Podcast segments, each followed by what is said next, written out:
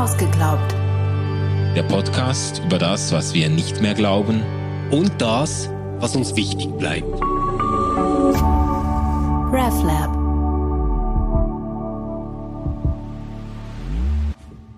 Hallo zusammen, herzlich willkommen einmal mehr in einer ausgeglaubt Folge der zweiten Staffel. Äh, heute nehmen wir uns die These vor, ich glaube nicht, dass Not beten lehrt. Emanuel hat das gewünscht und ähm, ja, lass uns da mal einsteigen. Ist ja ein bekanntes Sprichwort. Genau, Not, das Sprichwort Not lehrt beten. Not oder? lehrt beten, ja. Kennt man so. Ähm, ich weiß auch gar nicht, von wem das ist. Ich, ich habe hab kurz gegoogelt vorhin noch und habe ich gefunden, es hätte so einen äh, lateinischen äh, Ursprung. Ja. Äh, das, das geht irgendwie so, dass Dinge, die einem entgegenstehen, wecken die Religion, würde es da ja. wortwörtlich übersetzt heißen. Äh, weiß jetzt auch gerade nicht mehr, von, von wem das war. Aber ich, ich kann das noch nachschauen. Ja, aber was würdest du sagen, wenn du jetzt, ähm, äh, machen wir es doch mal so, persönlich als Manuel Schmid, aber dann auch so in der Rolle als Pastor, Seelsorger, was hast du da erlebt? Ist Not eher etwas, das Beten befördert oder ja, vielleicht auch etwas, das Beten erschwert? Also äh, ich würde äh, entschieden mit äh, Jein antworten. mit Jein. also, nee, ich, ja. also ich, ich glaube, es gibt natürlich ganz viele Beispiele dafür, dass mhm. Not tatsächlich Menschen beten lehrt. Ja. Also es gibt auch ganz viele Biografien von Menschen, die in einer Lebenskrise, die sie dann als Sinnkrise erfahren haben, sich, sich öffnen für Gott oder anfangen nach Gott zu suchen, nach Glaube, nach Halt zu suchen und so. Äh, da gibt's ja genügend äh, Geschichten auch. Ähm, äh, jetzt im, in meinem äh, äh, Milieu, so evangelikales äh, Umfeld und so, da gibt es ganz viele, die äh, solche Geschichten erzählen können. Meine Familie ist auseinandergebrochen, ich bin quasi am Boden des Lebens angelangt und dann habe ich äh, zu Gott geschrien und dann habe ich mich Gott zugewendet. Ja, ja, und meistens, wenn es eine richtig gute Geschichte ist, dann hat Gott dann das Blatt gewendet und nachher ist alles wieder gut geworden. Genau. Ähm, da, da, es, ich meine, es gibt solche Geschichten, aber ich finde es wichtig, deshalb finde ich auch stark, dass Emanuel das so äh, formuliert hat. Ich finde es wichtig, auch festzuhalten, es gibt auch ganz viele Menschen, yeah. die äh, durch ihre Not eben nicht beten lernen, sondern es gibt sogar viele, die beten verlernen, deren, yeah. deren Glaube in der Not doch auch äh, einfach zerbricht. Ja.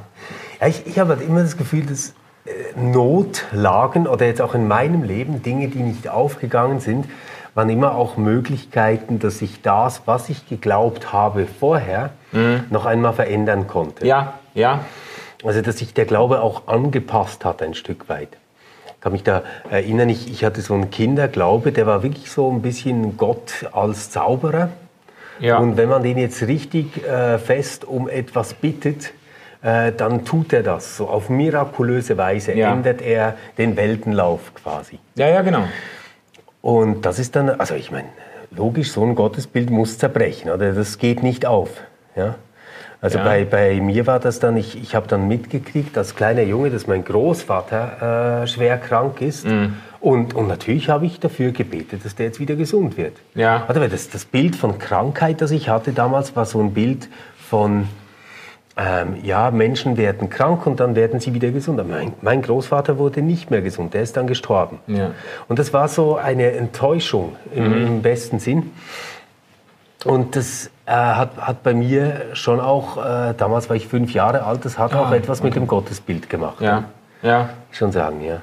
Ja gut, also ich habe ja auch äh, äh meine Geschichte vor allem, also das Einschneidendste ist eben der, der, Autounfall, den wir als Familie erlebt haben. Da haben wir auch viel gebetet. Also das, äh, mhm. ich weiß sogar noch, wir sind ja mit dem Auto äh, äh, abgestürzt auf dem Weg in die Skiferien ja. und das Auto ist da den Hang runter äh, geschlittert oder eigentlich gefallen.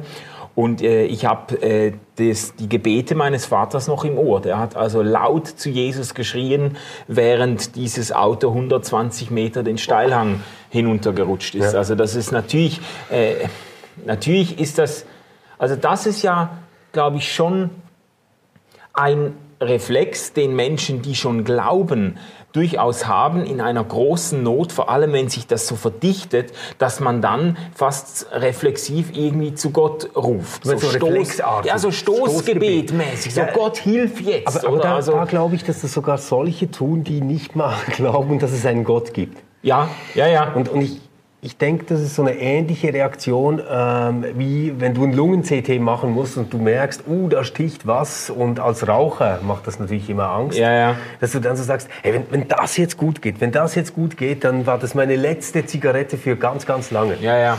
Ehrenwort. ja, genau. Natürlich vergisst man es danach wieder. Das ist so wie mit dem lieben Gott, oder? Ja. Ähm, eigentlich wissen wir, dass es ihn nicht gibt und er Dinge tut, also jetzt so in diesem ja, Sinn. Ähm, und dann, wenn die Krise kommt, oh, hilf, lieber Gott. Ähm, und und wenn es überstanden ist, egal ob so oder so ausgeht, dann ist es nachher auch wieder egal. Ja, ja. ja, ja. ja, es gibt ja auch diese Leute, die dann äh, Atheisten dann zurufen, ja, dir geht's einfach noch zu gut. Wenn es dir mal richtig dreckig geht, dann wirst auch du dich an Gott wenden. Ja. Aber es gibt ja auch dieses von, von Georg Büchner ist das ja mhm. diese Definition, äh, das Leiden ist der Fels des Atheismus, an dem der Glaube vom Menschen zerschellt. Also es gibt ja beides. Es gibt natürlich ja. äh, hartgesottene Atheisten, die dann, wenn es hart auf hart kommt, wenn es wirklich äh, brenzlig wird, dann doch noch irgendwie zu Gott schreien. Also in einem abstürzenden Flugzeug, da verhalten sich Menschen ganz eigenartig. Ja, äh, aber, aber es gibt ja auch das andere. Es gibt gibt eben Leute, die tatsächlich einen lebendigen äh, Gottesglauben äh, haben und äh, in der Not wirklich an ihrem eigenen Glauben verzweifeln. Mhm. Das, das gibt es mhm. auch. Ja. Also, aber ich, ich denke, das hat sehr viel damit zu tun, was man von Gott erwartet in ja. so einer Situation, glaube ich. Ja. Ich, ich habe übrigens auch noch ein wunderschönes Zitat gefunden, ah. als ich äh, das gegoogelt habe, Not lehrt beten. Ja. Das ist von Theodor Fontane. Und, und er sagt, die Not lehrt beten, sagt das Sprichwort, aber sie lehrt auch denken. Und wer immer satt ist, der betet nicht viel und denkt nicht viel. Wer, satt, wer immer satt ist. Ja. Ach so, ja. Der mhm. betet nicht viel und der denkt nicht viel. Und ich, ich, also mir, mir gefällt das. Ich, ich glaube, dass Notlagen Situationen sind, in denen wir uns nochmal anders Gedanken machen können über unser Leben und über ja. das, was uns trägt und was uns wichtig ist, etc. Ja. Es ist immer wieder eine Chance, die da kommt. Mhm. Und logischerweise wird die auch das Gottesbild verändern ja. wenn man eins hat oder wenn man keins hat oder wie auch immer. Da mhm. ist jedes Mal wieder eine Möglichkeit, dass da etwas in Bewegung kommt. Ja. Ich glaube aber, das hat auch wirklich sehr viel mit Nachdenken zu tun. Mhm. Also ich glaube nicht, dass das jetzt immer im Kern eine spirituelle Erfahrung sein muss. Ja. Wie, wie hast du selbst, also wenn du jetzt in der Notlage bist, ähm, betest du dann mehr, als du üblich betest? Ähm, ich, ich befürchte eigentlich nein. Ich fluche mehr. Ja. Also ich, ich, äh, ich, ich habe eine kürzere Lunte und ich reg mich schneller auf, wenn ich, wenn ich bedrängt bin. Ja. Ähm, aber ich glaube eher nicht, dass ich mehr bete. Also das ist jetzt ähm, eben jetzt mal, ich denke so in, in, in brenzligen, also wenn, wenn ich im Auto fahre und irgendwas übersehe und dann knapp einem Unfall äh, äh entgehe und so, dann, dann bete ich auch so stoßgebetsmäßig, reflexartig. Aber in schwierigen Lebensphasen, wo es mir irgendwie dreckig geht oder ja. wo ich irgendwie die Hoffnung zu verloren, okay. äh, ver verlieren drohe oder so, da, da bete ich eher weniger eigentlich. Also ich kenne ja so ähm, wirklich fromme Menschen, die sagen, dass ihnen die Klage sehr wichtig ist, mhm. wenn, sie, wenn sie leiden. Also, ja. dass sie dann zu Gott klagen können. Ja. Ähm, ja, ich meine, in den Psalmen zum Beispiel, oder ja. haben wir total viele Klagepsalmen, ja. wo, wo Menschen Gott ihr Leid klagen. Mhm. Und übrigens, Georg Büchner, den du vorhin genannt hast, war das nicht auch der, äh, ich glaube, in Dantons Tod kommt es vor, mhm. wo er doch irgendwie sagt, nein, nein, den Gott könnt ihr mir jetzt nicht auch noch nehmen, ich muss doch wenigstens jemanden haben, an den ich meine Klage richten kann. Ich ja, glaube, ja, ja. ja, in dem vor. Sinne, genau. Ähm, ja, und trotzdem merke ich, ich bin dann kein großer Beter, mhm. wenn es mir schlecht geht, sondern ich bin auch eher so ein äh, Flucher und ähm, vor mich hin Murmler. Ja, ja. Also ich denke, ja, scheiße alles zusammen. Ja, ja, genau. So, weil, weil ich ja weiß, dass Gott das jetzt nicht ändern wird.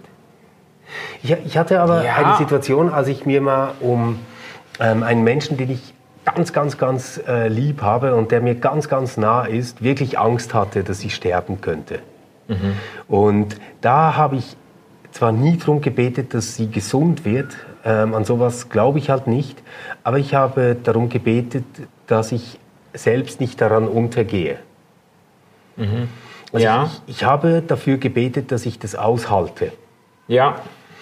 Aber das sind dann nicht so, weißt du, so Gebete mit ganzen Sätzen, die irgendwie Sinn ergeben, sondern ich habe mich da mehr so hingelegt und habe gedacht, äh, bitte, ich muss das irgendwie überstehen, so mhm. eher. Aber hast du da nicht, nicht doch auch jetzt, du hast vorhin die Psalmen ins Feld geführt, ähm, Hast du da nicht vielleicht auch schon etwas zu viel aufgegeben, wenn du sagst, du, also bei den Psalmen finde ich das sehr faszinierend, die Klagepsalmen, die ja einen, äh, den größten Teil oder einen großen Teil der Psalmen ausmachen, da ist ja ganz unverblümte Klage, also viel unverblümter, als sich das die meisten Christen mhm. trauen würden. Da wird Gott wirklich seine Untätigkeit vorgeworfen, ja.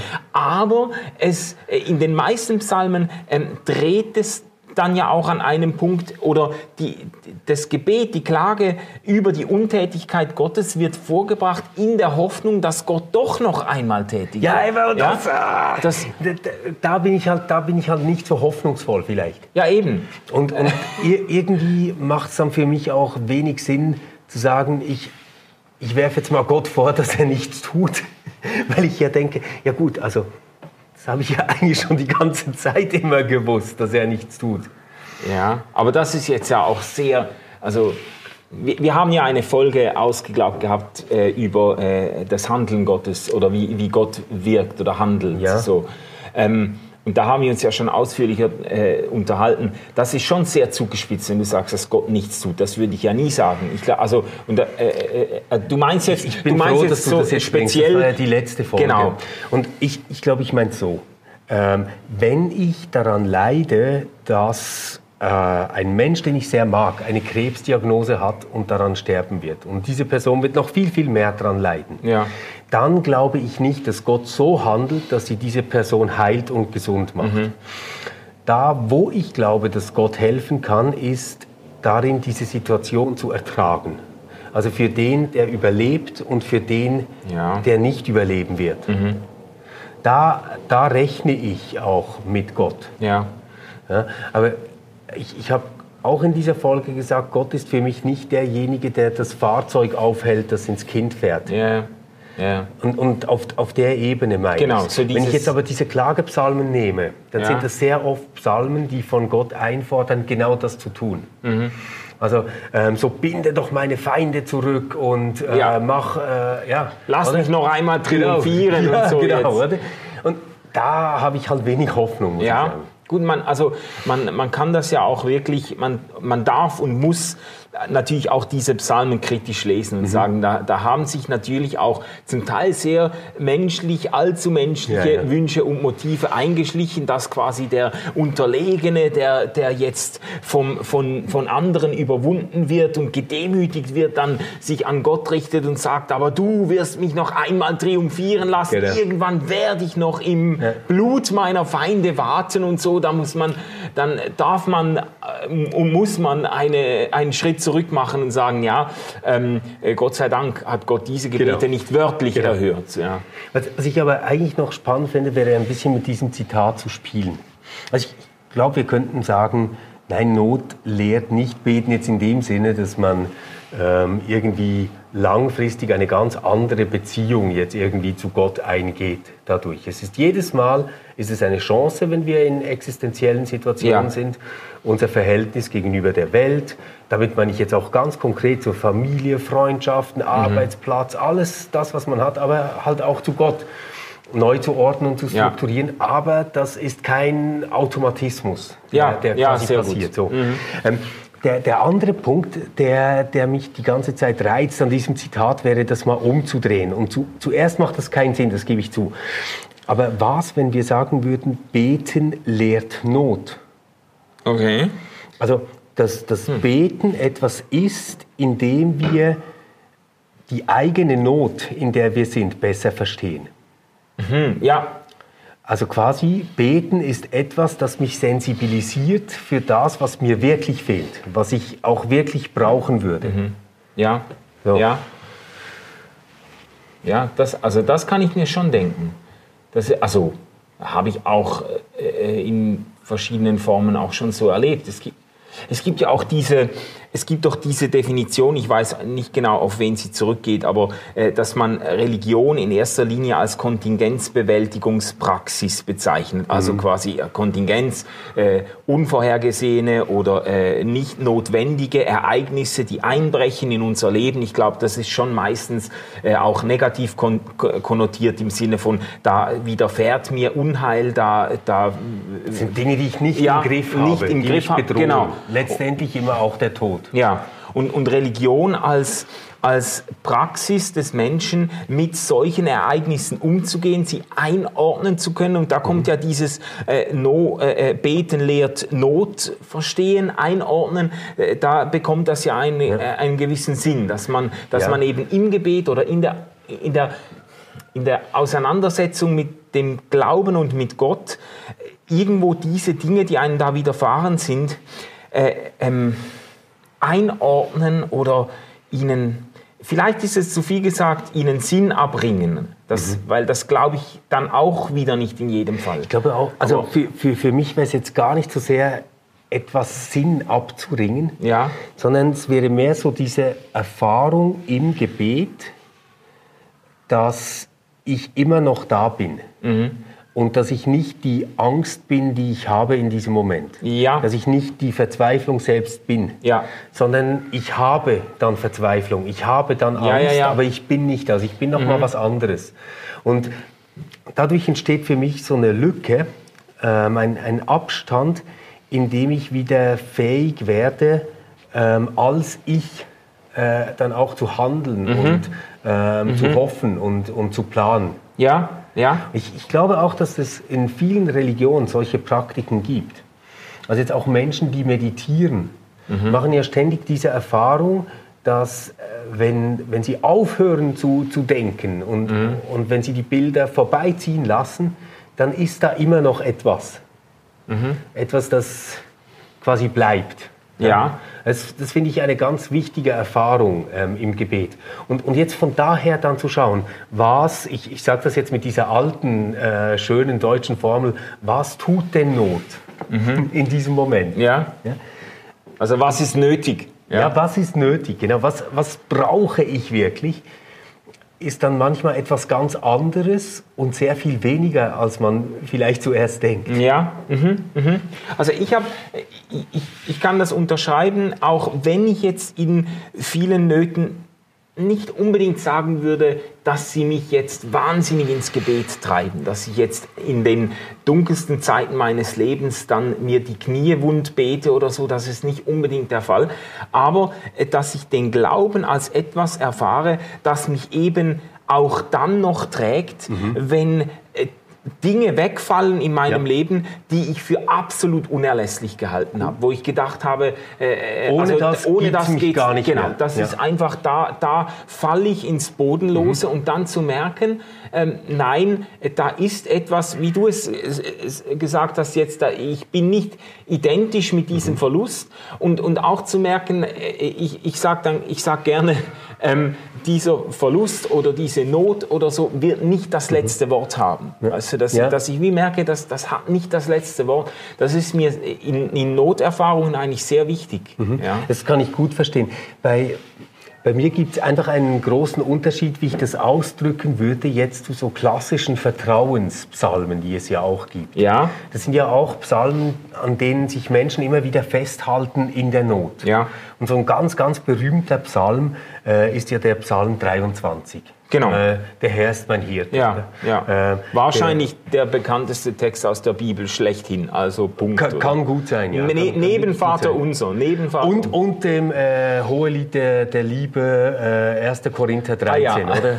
Und wenn ich mit Menschen und Engelzungen spreche, Stimmt. aber hätte der Liebe also, nicht. Okay, aber jetzt, jetzt zu, zu Psalm 23 und dem, dem Punkt, äh, den ich da machen will. Da ist ein, ein Bild im Hintergrund, das ich so nicht mehr verstehe. Ich, ich lese nur einen ganz kurzen Abschnitt. Mhm. Der Herr ist mein Hirte, mir wird nichts mangeln. Er weidet mich auf einer grünen Aue und führet mich zum frischen Wasser. Er erquicket meine Seele und führet mich auf rechter Straße um seines Namens willen. Und ob ich schon wanderte im finstern Tal, fürchte ich kein Unglück, denn du bist bei mir, dein Stecken und Stab trösten mich. Mhm. Ich finde das immer noch wunderschön. Ich ja. kriege gerade Gänsehaut, wenn ich ja. äh, das sehe. Ähm, und trotzdem merke ich, das ist aber nicht die Art Vertrauen, die ich habe in Gott. Hm. Also für, für mich entsteht da ein Bild, auch wenn ich wirklich in einer Situation bin, die gefährlich ist für mich, mit ja. der ich nicht klarkomme, ja. muss ich keine Angst haben, weil ähm, der Herr ist mein Hirte, der führt mich da durch. Ja, ja. Und da, da bin ich skeptisch. Da bin ich skeptisch. Ich, ich habe eher so ein Bild ähm, von Gott, äh, die so wie ein Zuhause ist. Also so ähm, mhm. quasi als Kind gehst du raus, ähm, fährst Skateboard, probierst irgendwas aus, was Verrücktes, fliegst voll auf die Fresse. Und jetzt, jetzt kommt der Punkt. Der hat dir nicht gesagt, wo du durchfahren sollst. Der hat dich nicht aufgefangen, als du ähm, gefallen bist. Ja. Und der rennt auch nicht auf dich zu mit irgendeiner guten äh, Bepanthen-Salbe. Es gibt auch andere tolle Wundheilungssalben. Ähm, sondern ähm, die ist ein Zuhause, zu dem du Zuflucht suchen kannst. Mhm. Es ist quasi eher die Herberge am, am Wegrand und nicht der Hirte, der mich äh, durchführt. Ach so, das finde ich jetzt interessant, wie du das auseinanderhältst. Interessanterweise kommt ja im Psalm 23, der mhm. ist ja metaphorisch eigentlich zweigeteilt, weil nachher ja. wird irgendwie dieses Bild vom Hirten wird verlassen und dann kommt dieses Bild von der Herberge mhm. oder von, von, von dem, er schenkt mir voll ein und so. Ähm, und auch schon, dass man am, am Tisch, äh, quasi du bereitest mir einen Tisch im Angesicht ja. meiner Feinde. Ja, also gut, ähm, wenn du das als Herberge nimmst, dann bin ich bei dir. Ja. Ich lese das halt so, dass es quasi so ist, ähm, das ist so ein guter Herrführer, der kann noch, wenn die Feinde dort lagern, dir jetzt den Tisch decken, weil der ja. hat alles im Griff. Und, und für, für mich mhm. ist Gott eher ein Schutzraum. Ja. Und, und weniger ein äh, Tourguide quasi durchs Leben. Aha. Ja, eben, ich, ich weiß, ich verstehe die Unterscheidung nicht so ganz. Das, also es ist ja, also man kann das ja verbinden und sagen, er ist ein Schutzraum, der uns begleitet, weil ja. er ist ja, ja, er ist ja ein, also du hast es ja jetzt auch so, so beschrieben, in der Not ja. kannst du dich quasi bergen bei Gott. Das heißt, äh, äh, dein Leben verläuft durch alle möglichen Berge und Täler. Ah, nein, nein, nein, ich, ich, weiß aber, was der Unterschied ist. Ich, ich glaube, jetzt, jetzt habe ich den Punkt. Okay. Ähm, lass, lass, mich dazu noch ein etwas näheres Bild nehmen, das uns vielleicht näher ist. Mhm. Du bist in der fremden Stadt. Ja. Und du schaust dir diese Stadt an. Mhm. Jetzt, mein Gottesbild ist nicht so, dass Gott mich durch die Stadt führt mhm. und wenn was Schlimmes passiert, nimmt er mich in den Arm. Ja. Das wäre für mich das Bild aus Psalm 23, mhm. das ich übrigens sehr schön finde. Ja. Das deckt sich nicht mit meiner Erfahrung. Ja. Sondern Gott wäre für mich das tolle Hotel in dieser fremden Stadt, zu dem ich zurückkehren kann, wenn etwas schlecht gelaufen ist. Und auch mhm. wenn mein Portemonnaie weg ist und ich meine Karten verloren habe, kann mhm. ich da wieder rein. Okay. Aber, und der Unterschied ist jetzt darin, ich muss dann manchmal auch einen ziemlich langen Weg zurücklegen, um da wieder anzukommen. Mhm. Und es ist auch unsicher, ob ich das einfach wieder finde. Mhm. Ja, ja. Mhm. Vielleicht so. Mhm. Ja, halte ich für realistisch in dem Sinne. Ähm, weil ich auch nicht glaube, natürlich, dass dieser, die, quasi diese tröstende Gegenwart Gottes praktisch auf Knopfdruck abrufbar ist oder dass man sich einfach jederzeit mit einem kurzen Gebet wieder da bergen kann und dann kommt wenigstens ja. emotional alles wieder in Ordnung. Da glaube ich natürlich, glaube ich auch nicht, glaube ich auch nicht. Aber weißt du, vielleicht ist es auch, ich, ich überlege jetzt gerade, vielleicht ist es auch eine Scheinalternative. Ja. Weil, weil wahrscheinlich war der Hirte ja auch nicht ständig ähm, vor jedem Schaf mit seinem Stab, ja, ja. Wie, wie, wir uns das so auf Bildern denken, sondern wahrscheinlich waren das irgendwie große Flächen und irgendwo hatte der sein Feuerchen. Ja, ja. Und äh, wenn die da in der Nähe blieben, dann war das einigermaßen safe. Mhm. Und wenn die halt weiter weg waren, dann konnte es auch prekär werden. Ja, ja. Also von dem her ist vielleicht so der Hirte mit seinem Lagerfeuer gar nicht so anders als ähm, das Hotel Mama aus meinem Bild. Hotel Mama. Ja, also äh, wenn wir bei Psalm 23 sind, das ist ja Hirten in, in, äh, in Palästina damals oder in der, in, in der äh, geografischen Umgebung, die haben ja dann nicht äh, Kilometer, Quadratkilometer äh, weite, äh, saftige Weideflächen genau. angetroffen, wie wir uns das so vom bayerischen, bayerischen oder was auch immer, oder Schweizer, Schweizer saftige äh, Hügel und so vorstellen, sondern der hat der hat ja die Tiere geführt von einem Weideplatz durch zerklüftete, garstige ja. Gebiete hindurch äh, zum nächsten. Also genau. das wäre eine gute Verbindung dieser ja. Bilder. Ja. ja. Ja. gut, Not lehrt beten oder auch nicht. Ich, mhm. ich, ich glaube halt, dass das Entscheidende, was jetzt in meiner Glaubensbiografie damit passiert ist, ist, dass ähm, der Punkt ziemlich rasch kam, dass ich gesehen habe, Gott wird das jetzt nicht einfach wegnehmen, ändern ja. oder umkehren. Ja. Und ich stand da an verschiedenen Situationen in meinem Leben immer wieder am Punkt, wo ich mir gesagt habe, ja gut, aber äh, jetzt merkst du ja, dass es den lieben Gott nicht gibt. Jetzt kannst du es wirklich sein lassen. Ja. Und trotzdem habe ich das dann nicht getan. Ja. Und ich habe es nicht darum nicht getan, weil ich glaube, dass es sonst noch schlimmer gekommen wäre oder dass er doch was ganz Tolles gemacht hat. Oder so dieses Bild, Evelyn hat mal was dazu gemacht, mit diesen äh, Spuren im Sand. Ah ja. Dieses, dieses ja, genau. ähm, oder so, so diese Idee, dass, dass Gott mich manchmal auch trägt und ich merke es gar nicht mhm. und sowas. Das glaube ich alles nicht. Das glaube ich wirklich alles nicht. Sondern das, was ich glaube, ist, dass Gott für mich immer wieder eine Idee ist, vor dem ich zur Ruhe kommen kann, mhm. vor der ich zur Ruhe kommen ja. kann. Ja. Ja. Also Gott, Gott ist für mich eine Möglichkeit, ähm, ruhig zu werden und quasi nicht im ganzen Getöse meiner Angst und Anstrengung etc. Mhm. unterzugehen. Ja, also das glaube ich auch. Ich ich würde einfach betonen, dass das natürlich nicht nur für die Notlagen des Lebens gilt, sondern dass das, dass das, auch, äh, dass das auch dann gilt, wenn es mir gut geht. Ich, weil das ist ja eine, also das ist ja eine, eine Gefahr ja, ja. In, diesem, äh, in diesem Spruch Not lehrt beten, ist ja eine Gefahr, dass man dann, das, das ist so der Klass, klassisches Vorurteil der Kirche gegenüber. Viele Leute sagen, du, mir geht's eigentlich zu gut für den Glauben. Mir geht's zu, also, das, das es kann ist, ich aber verstehen. Ja, es, es, also es geht mir noch nicht schlecht genug, um in die Kirche zu gehen. Und das Denken dahinter ist ja also eigentlich Kirche und Glaube, das brauchen nur die Leute, die äh, nicht stark genug sind, um selber äh, auf die Beine zu kommen. Äh, das brauchen die Leute, die eben in großer mhm. Not sind. Und wenn es mir gut geht, dann, äh, dann habe ich das auch nicht nötig. Und, und das kann ich wirklich nicht äh, nachvollziehen. Also nicht, dass man den Eindruck nicht haben könnte, aber jetzt ja, vom ja. persönlichen Erleben wäre es bei mir genau, also ich würde sofort unterschreiben, Glück lehrt beten. Mhm. Also wenn ich richtig glücklich bin, so dass mir das Herz fast überläuft, ja. Ähm, dann äh, danke ich Gott, obwohl ich nicht mal sicher bin, was er oder sie damit zu tun hat. Ja, ja, ja. Das finde ich dann so toll. äh, dann ja, bin, ich, bin ich richtig begeistert und, und will Danke sagen. Und, und irgendwie äh, gibt es das doch manchmal, dass man einen Dank sagen will, den man nicht an jemanden in der Welt einfach adressieren ja. kann, sondern so quasi so seitumschlungen. Ja, ja, genau, ja. genau, genau. Das, das Universum sei gegrüßt.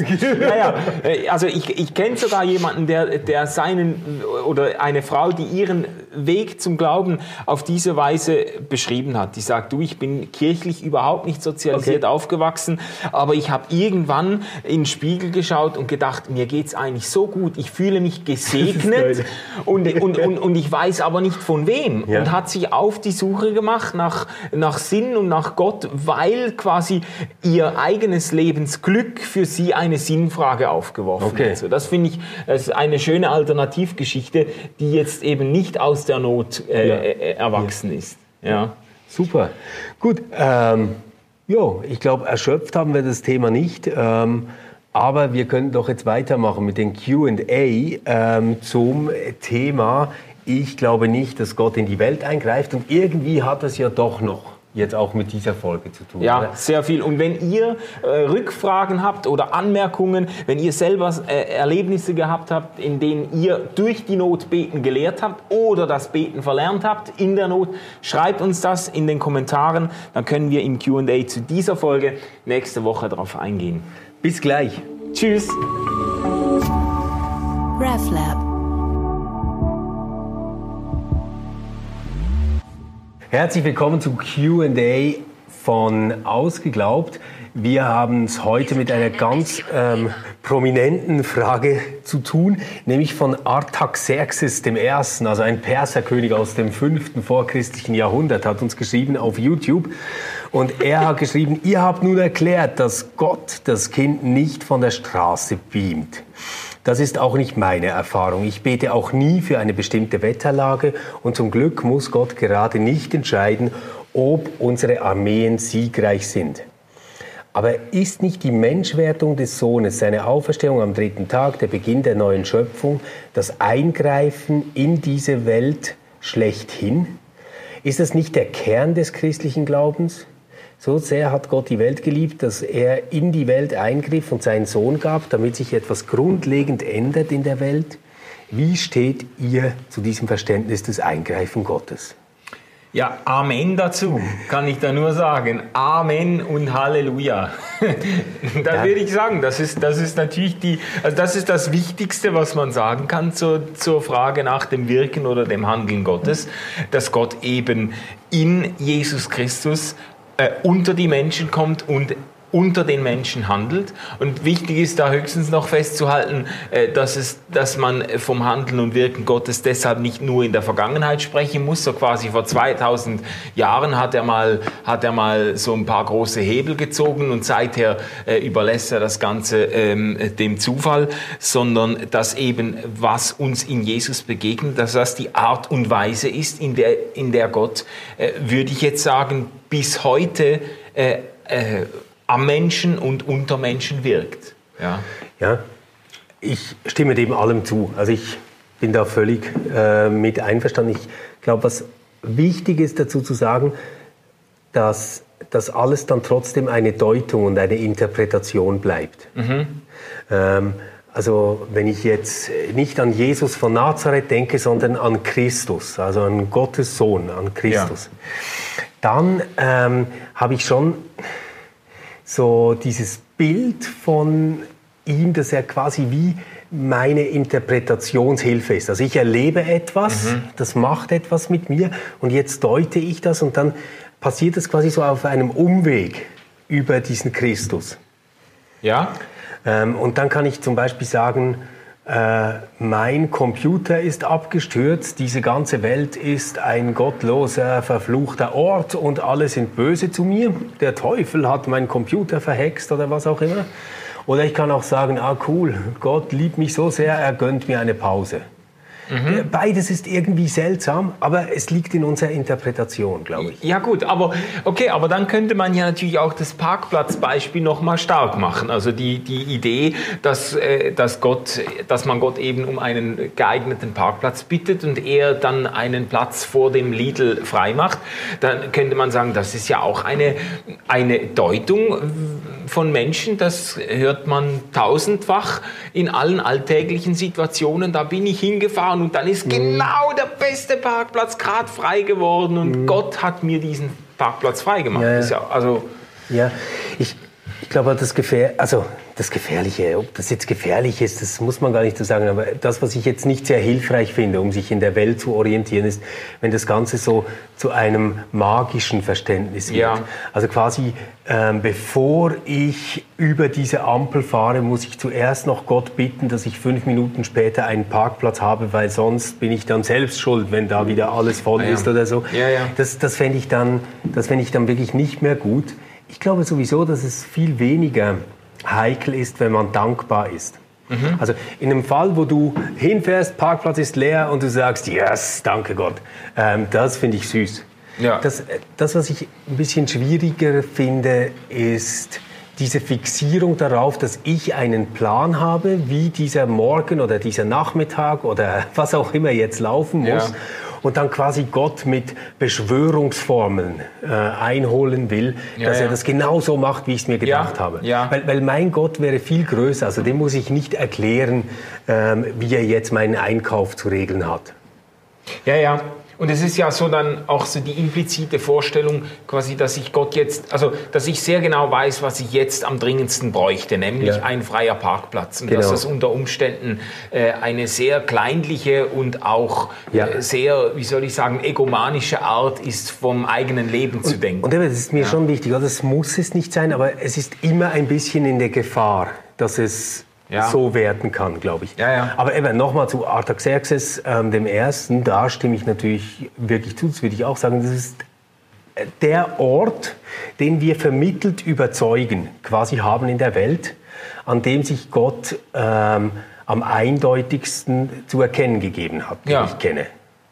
Also man, man kann auch immer sagen, ja, aber auch in der Natur, also in der Schönheit, in der ja. Symmetrie etc., würde ich schon auch sagen, aber in der Natur werden auch kleine äh, Babyhäschen geschlachtet und ähm, ja, da passieren auch ganz viele schreckliche Dinge. Da ist das nicht so eindeutig, wie ich mir das denke. Ja gut, also letztlich ist das ja ähnlich in der Natur. Die Natur ist natürlich auch deutungsbedürftig. Genau. Also man kann, genau. man kann äh, ähm, auf einer Wanderung die Schönheit Gottes bestaunen und sogar zu einem Glauben an Gott finden aufgrund der Herrlichkeit der Berge. Ja. Äh, es gibt aber auch Beispiele von Leuten, die irgendwie bei der Naturbetrachtung dann mitgekriegt haben, wie ein, äh, ein Fuchs irgendwie ein, äh, ja. ein Häschen reißt und äh, die äh, zur Überzeugung gekommen ist, dass diese Welt ein ganz schrecklicher Ort genau. ist, ein gottloser genau. und unbarmherziger Ort. Also ja, voll. auch und, und das, das Ganze gibt es ja auch Leute, die in den Sternenhimmel schauen und kapieren,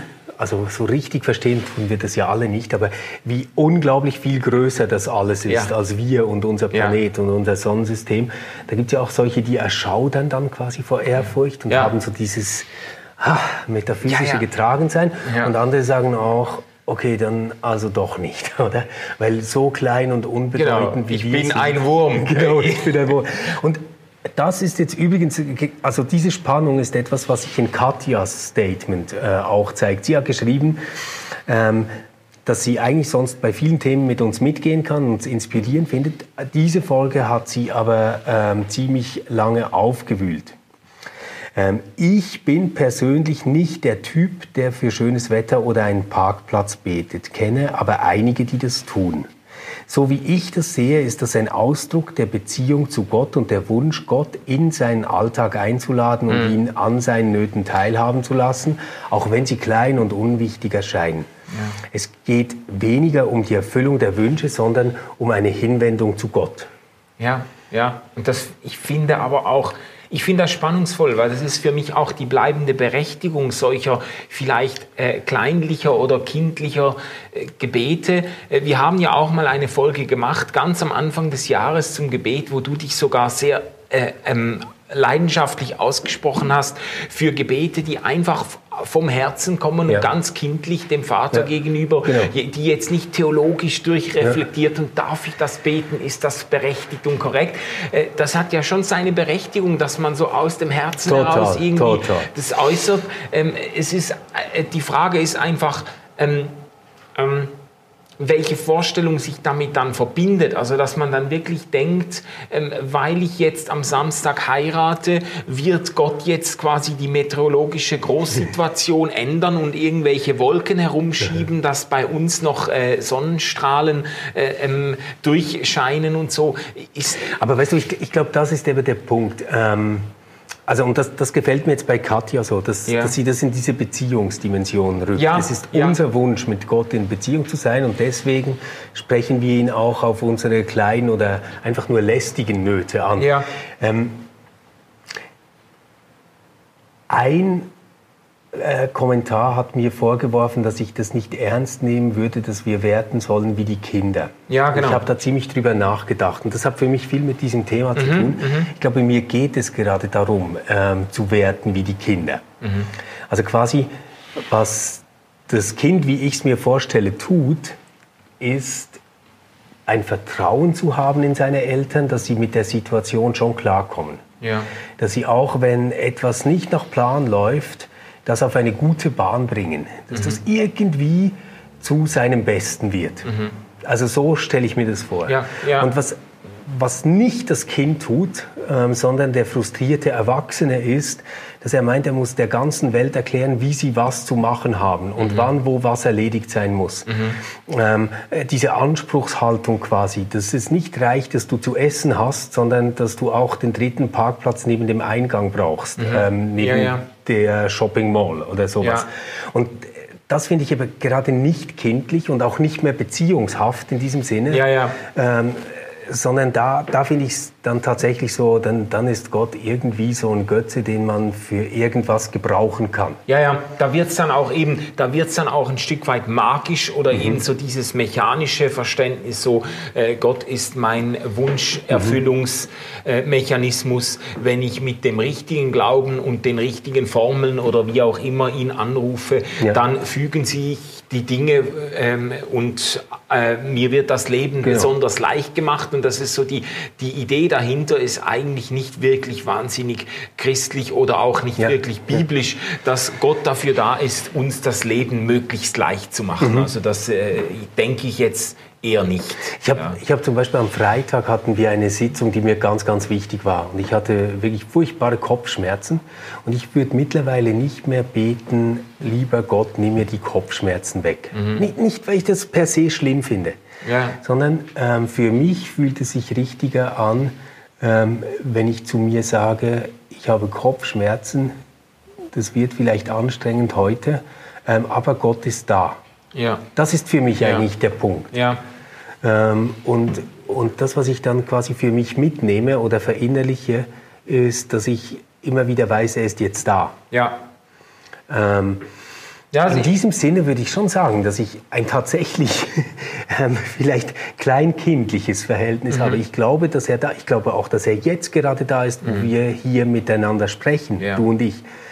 Ähm, er ist uns halt einfach und das ist für mich so wichtig, er ist uns nicht verfügbar. Ja, ja, sehr also wir gut. können ihn nicht gebrauchen, nicht beanspruchen. Ja, und dass, man, dass, dass sich das Vertrauen oder der Glaube eben mehr auf die Gegenwart Gottes bezieht und weniger darauf, was diese Gegenwart Gottes jetzt konkret für mich abwerfen soll und genau. abzuwerfen hat im Sinne von äh, Freiheit von Kopfschmerzen und ja. freie Parklücken und so. Ich, ich ja. glaube, genau das wäre das Entscheidende und das finde ich so stark an Katjas Statement. Oder? Wir müssen, glaube ich, die Beziehung ähm, von Gott zu uns her denken und ja. nicht immer von uns zu Gott her. Gott ist kein Dienstleister. Ja, ja, ja. ja. Das, ja. Das ist doch jetzt mal ein schöner Abschluss dieses QA gewesen. Wir sind fast am Ende dieses ausgeglaubt Jahres. Wir haben noch eine Folge offen. Kurz vor Weihnachten kommt genau. die Folge zur Weihnachtsgeschichte. Da wurde uns die Frage oder das Thema aufgegeben. Ich glaube nicht, dass die Weihnachtsgeschichte wahr ist. Und da werden wir uns, glaube ich, einigermaßen angeregt drüber unterhalten. genau. Also wenn ihr Historiker seid und ein schwaches Herz habt, nicht einschalten. Wie dem auch sei, wir wünschen euch eine super weitere Adventswoche und ähm, sehen uns nächste Woche wieder. Tschüss, Tschüss zusammen. RefLab.